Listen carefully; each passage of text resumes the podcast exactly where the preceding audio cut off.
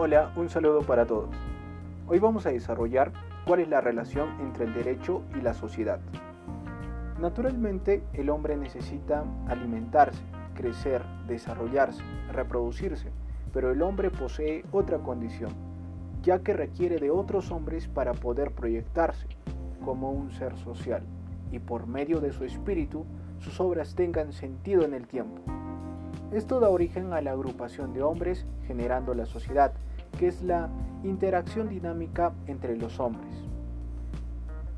Según María Robles Sotomayor, la sociedad es un producto cultural porque parte de la razón del hombre, el vivir gregariamente, pero no como rebaño, sino como un sentido y fin propios que lo hacen hacer cosas valiosas con sentido y trascendencia eterna. Es por esto que se debe entender que la cédula primordial del derecho es el ser humano y hace posible la permanencia del derecho y sus instituciones políticas.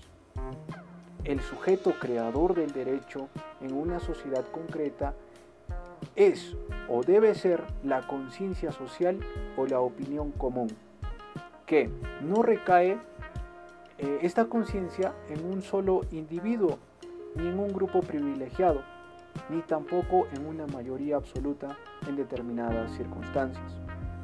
Quien crea o debe crear el derecho en una sociedad concreta, entendida como base legitimadora del Estado, es la conciencia social general.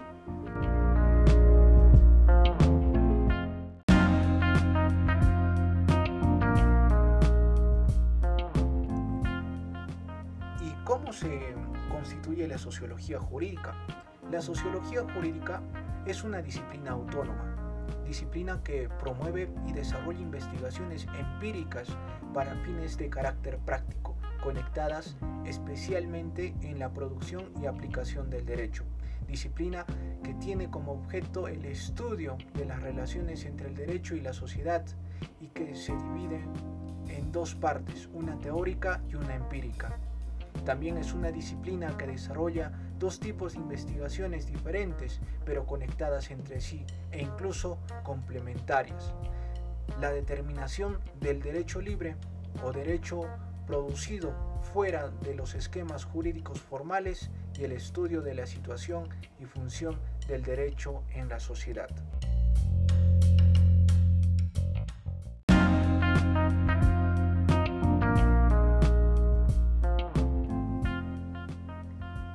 A su vez, la sociología jurídica tiene un aporte interdisciplinario y empírico. La sociología jurídica tiene como objeto de estudio las relaciones entre derecho y el comportamiento social. Sin embargo, cada vez es más evidente el vínculo entre otras ciencias que pueden tener temas comunes de interés como la antropología, la economía, la política y la historia y que a su vez los estudios sociojurídicos se aproximan a usos de métodos y enfoques propios de estas disciplinas. En el ámbito de las ciencias sociales y humanas, la interdisciplinariedad implica una aproximación entre diferentes disciplinas, métodos y en ocasiones cuestiones profesionales para dar una explicación de una realidad cada vez más compleja. La sociología jurídica posee una vocación interdisciplinaria y transdisciplinaria, situación positiva ya que a través de ella se promueve un abordaje del conocimiento integral que da cabida a un espacio más abierto para la creación del conocimiento.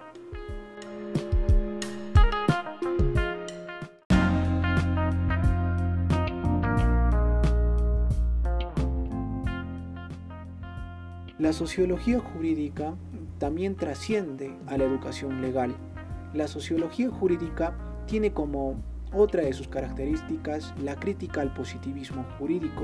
Esta eh, crítica a la positivización del derecho se entiende como que la norma jurídica es el producto que emana exclusivamente del Estado y que ese es objeto desde esta postura se deja de lado los efectos del derecho en las relaciones sociales y por el otro lado, el positivismo jurídico no reconoce el surgimiento de espacios sociales no regulados por el ordenamiento jurídico, o llamados pluralismo jurídico, desarrollando una educación memorística ligada a los códigos, a la repetición de la norma y al dogmatismo jurídico. Este tipo de educación responde a una interpretación del significado mismo del derecho y su esfuerzo por ubicar en él una racionalidad que surge del Estado moderno y que ubica el derecho dentro de una lógica sistemática de la norma jurídica y de la administración de justicia que es ligada por unos juristas profesionales, donde lo que prima es la técnica racional del procedimiento jurídico. Esto desde una perspectiva cuyo máximo representante es Weber. Por ello, configura al derecho formal como el conjunto del sistema del derecho puro integrado por normas jurídicas que responden solamente a la lógica jurídica, sin necesidad de hacer reclamo de elementos externos al derecho mismo. En la década de 1960 y 1970, la teoría proveniente de la ciencia social crítica cuestionó la idea de un derecho ligado a dogmatismos jurídicos y abrió el camino para comprender el derecho como resultado de las relaciones sociales y de poder. Este enfoque provocó la apertura de nuevas asignaturas al interior de las facultades de derecho, entre ellas la sociología del derecho.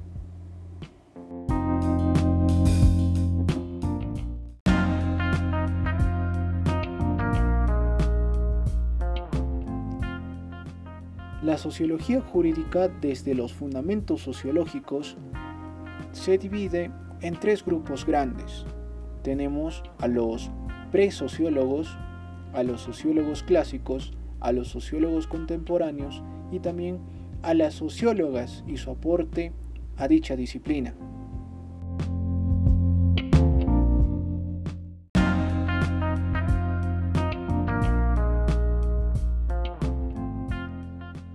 Dentro de los presociólogos tenemos a Montesquieu en su obra Cumbre, El espíritu de las leyes, publicada en 1748.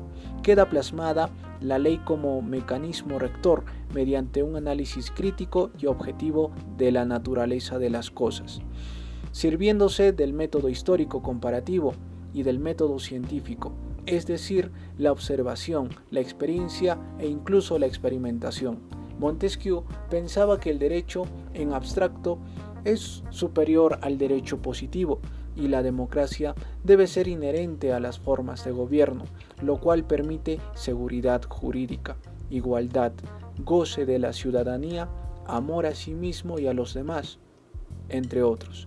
Montesquieu se percató de que todo hecho social debe también entenderse dentro de un contexto físico, moral e institucional, pues su aislamiento invalida toda interpretación.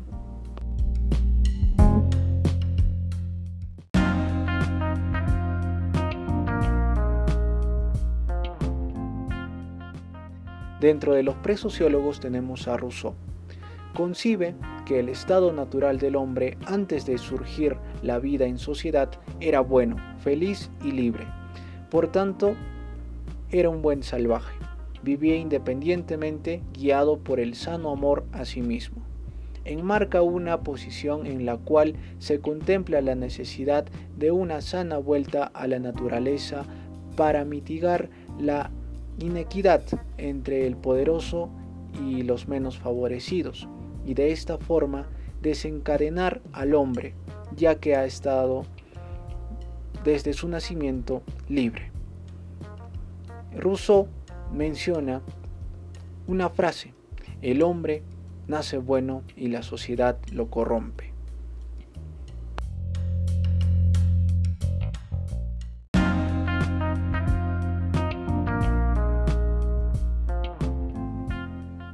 Tocqueville se basa en el principio del amor por la libertad y por la dignidad humana.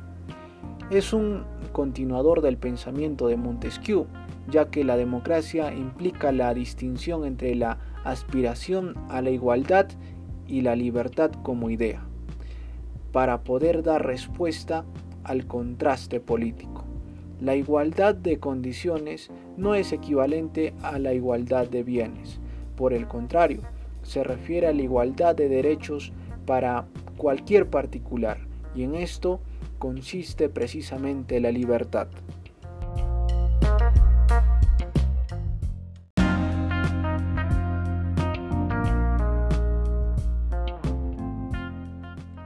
Ahora vamos a meternos en el pensamiento de Saint-Simon.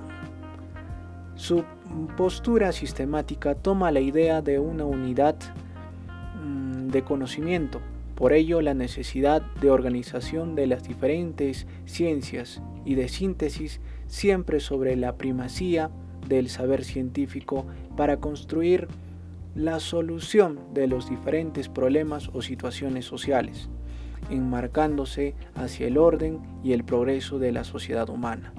Su teoría evolutiva de la historia enmarca la sociedad feudal caracterizada por el uso de la fuerza militar, la fe ciega y la sociedad industrial basada en la capacidad de organización, producción y decantación del conocimiento científico.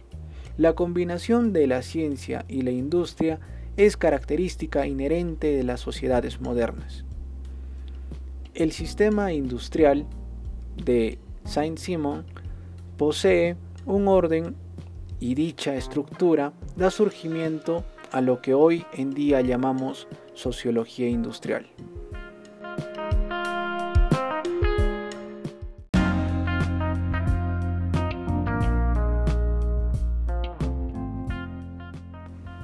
Dentro de los sociólogos clásicos tenemos a Durkheim, le asignó la sociología la tarea de darle un tratamiento científico al estudio de lo social. Para Durkheim no hay una razón para buscar fuera del hecho social sus razones de ser.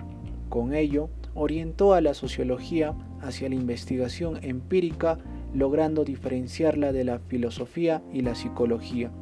Durkheim postula la solidaridad mecánica, entendida como el aglutinante que une las sociedades pequeñas, sencillas y tribales, en donde cada uno mira al mundo en idéntica forma y se compromete en actividades semejantes.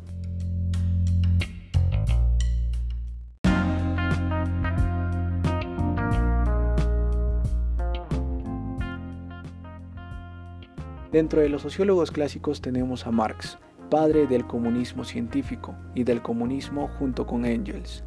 Propone un análisis dialéctico de la sociedad, cuyo proceso es dirigido objetivamente y no por deseos, eh, permitiéndose que ideales se alcancen por medio de la colaboración de diversos estamentos sociales. Construyó la teoría sociológica a partir de el análisis dialéctico de la sociedad capitalista, Ello implicó instalar la dialéctica del reino de la filosofía a la ciencia de las relaciones sociales. En términos generales, un enfoque dialéctico implica un enfoque sobre la totalidad social. Para la dialéctica supone también una prescripción metodológica. No puede estudiarse un componente de la vida social aislado de los demás componentes.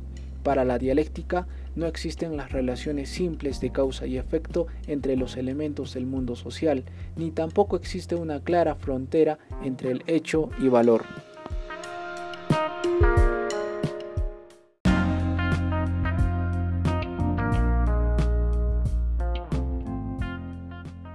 Otro de los sociólogos clásicos es Max Weber. La ciencia no puede dar lugar a valores, ya que hay que verlos como productos históricos.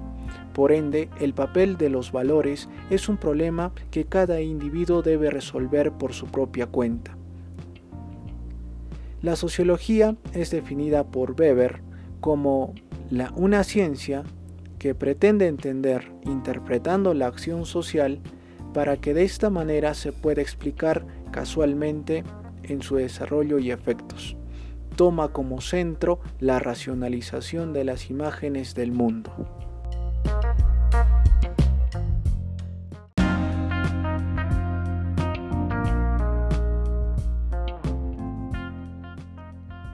Dentro de los sociólogos contemporáneos tenemos a Robert Merton. El efecto de un equilibrio específico no es necesariamente el equilibrio, el orden y la continuidad, pero a veces el desorden, el desequilibrio, la desorganización ponen el cambio social. El rebelde no acepta ni las metas ni los medios, pero es creativo generando nuevos fines, nuevos mecanismos para conseguir sus propios propósitos.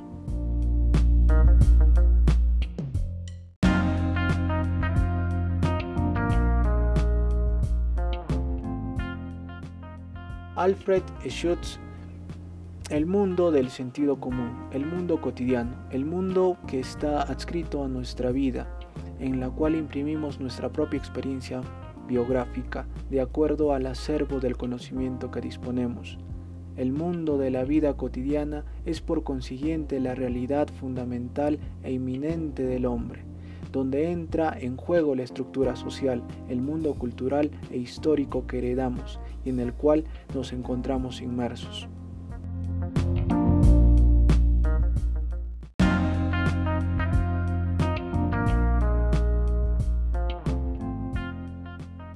Dentro de las sociólogas y su aporte a esta disciplina tenemos a Harriet Martineau.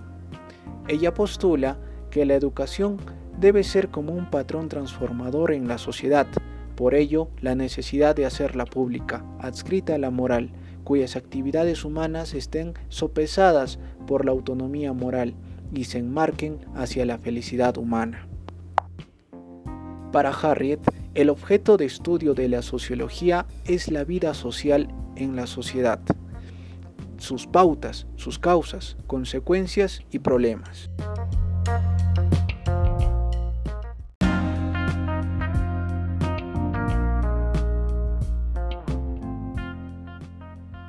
Una de las sociólogas es Charlotte Hillman. Propone la necesidad de unos cambios sustantivos en la sociedad tales como el desarrollo, la socialización, la educación, el trabajo en el hogar, las relaciones familiares y sociales y la deconstrucción cultural. Según Charlotte, la economía es la institución social básica, el área de trabajo humano físico que produce la vida social e individual.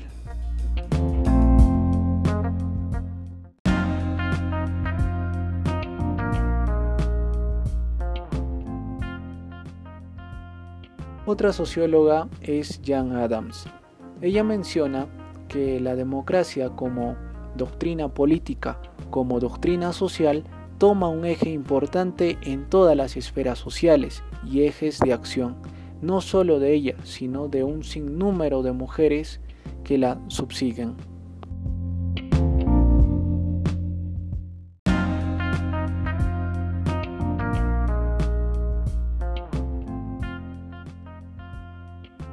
Una de las sociólogas representantes también fue Marianne Weber. Conlleva desarrollar una sociología de mujeres para mujeres en la cual se crea conciencia de sí para sí y para los otros. Reflexiones que van más allá de los postulados de Marx, Engels y el mismo Max Weber, solo por nombrar algunos. Dichas posturas conllevan a desarrollar discursos sobre la autoridad, la economía, la legitimidad, el poder, la norma, la ley, la cultura, el papel de los individuos y de la mujer específicamente en la sociedad, el sistema patriarcal y la dominación sobre la mujer.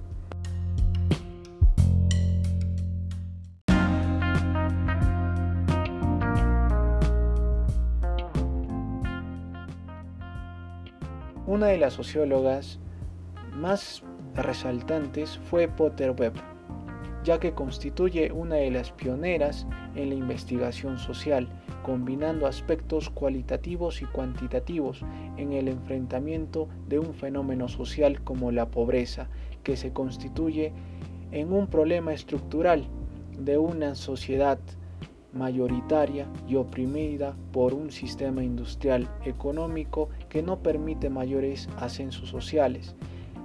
Las diferentes estructuras deben permitir un engranaje en el buen funcionamiento y salida de situaciones concretas.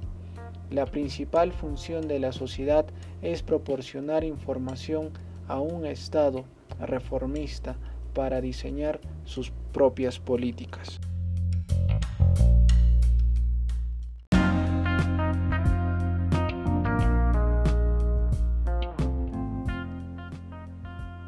Lo que me gustó más de las lecturas proporcionadas es, la humanidad da vida a la sociedad y la reconoce. Es decir, la sociedad y el Estado tienen como centro al hombre. Esta figura es antropocentrista, pero el mundo mental de la sociedad está desorientada con respecto a temas espirituales que solo llegan a desarrollarse superficialmente como la conciencia, mm, opinión social, convicción común, idea de comunidad, sentido universalista, principio de unidad, mas no la conocen a fondo ya que aún teniendo como referencia a las culturas para este estudio. La persona o humanidad vive explicando su naturaleza de ser a lo largo de su vida, a través de todos los conocimientos adquiridos en su entorno, generando y creando mundos mentales como el derecho, pero cada vez se habla menos de la conciencia. Sí, de la conciencia que tiene una naturaleza diferente al mundo mental, que está escrita en el espíritu del hombre. O simplemente se hace una vaga referencia a esta calidad preexistente de la humanidad, pues el hombre fue dotado con un pensamiento anterior perfecto para poder proyectar su mente una razón perfecta. Pero este pensamiento fue poco a poco ahogado por el mundo mental terrenal, alimentado con conceptos, dogmas, filosofías, callando esa voz interior de lo que es la humanidad. Según los registros de las antiguas civilizaciones, se habla de un despertar de conciencia para pasar a un mundo nuevo, que se tiene como profecía en nuestras culturas, y que el estudio del derecho toma muy ligeramente esta situación, ya que el mundo espiritual no vive solamente dentro del hombre, sino que está escrito en toda la creación del universo, libre de rituales, misticismo, religiosidad, más bien entendidas como una ley lógica de la lógica.